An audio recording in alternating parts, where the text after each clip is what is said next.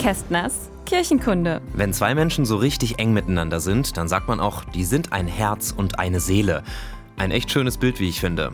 Der Ursprung dieser Redewendung kommt aus der Apostelgeschichte, der Fortsetzung des Lukasevangeliums. Von der ersten christlichen Gemeinde wird da erzählt, die Menge der Gläubigen aber war ein Herz und eine Seele, und nicht einer sagte von seinen Gütern, dass sie sein wären. Es war ihnen alles gemeinsam. Gerade den zweiten Teil finde ich super spannend, da geht es ja ums Teilen und um die Nächstenliebe.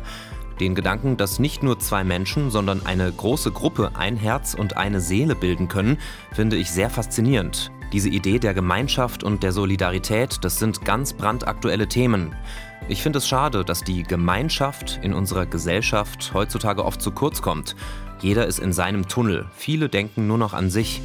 Also mein Tipp, öffnet doch mal eure Herzen und Seelen. Nicht nur für die Partnerin oder den besten Freund, sondern für alle Menschen. Mehr Hilfsbereitschaft, mehr Mitgefühl, mehr Offenheit. Das würde unseren Herzen und Seelen echt mal gut tun. Kästners Kirchenkunde.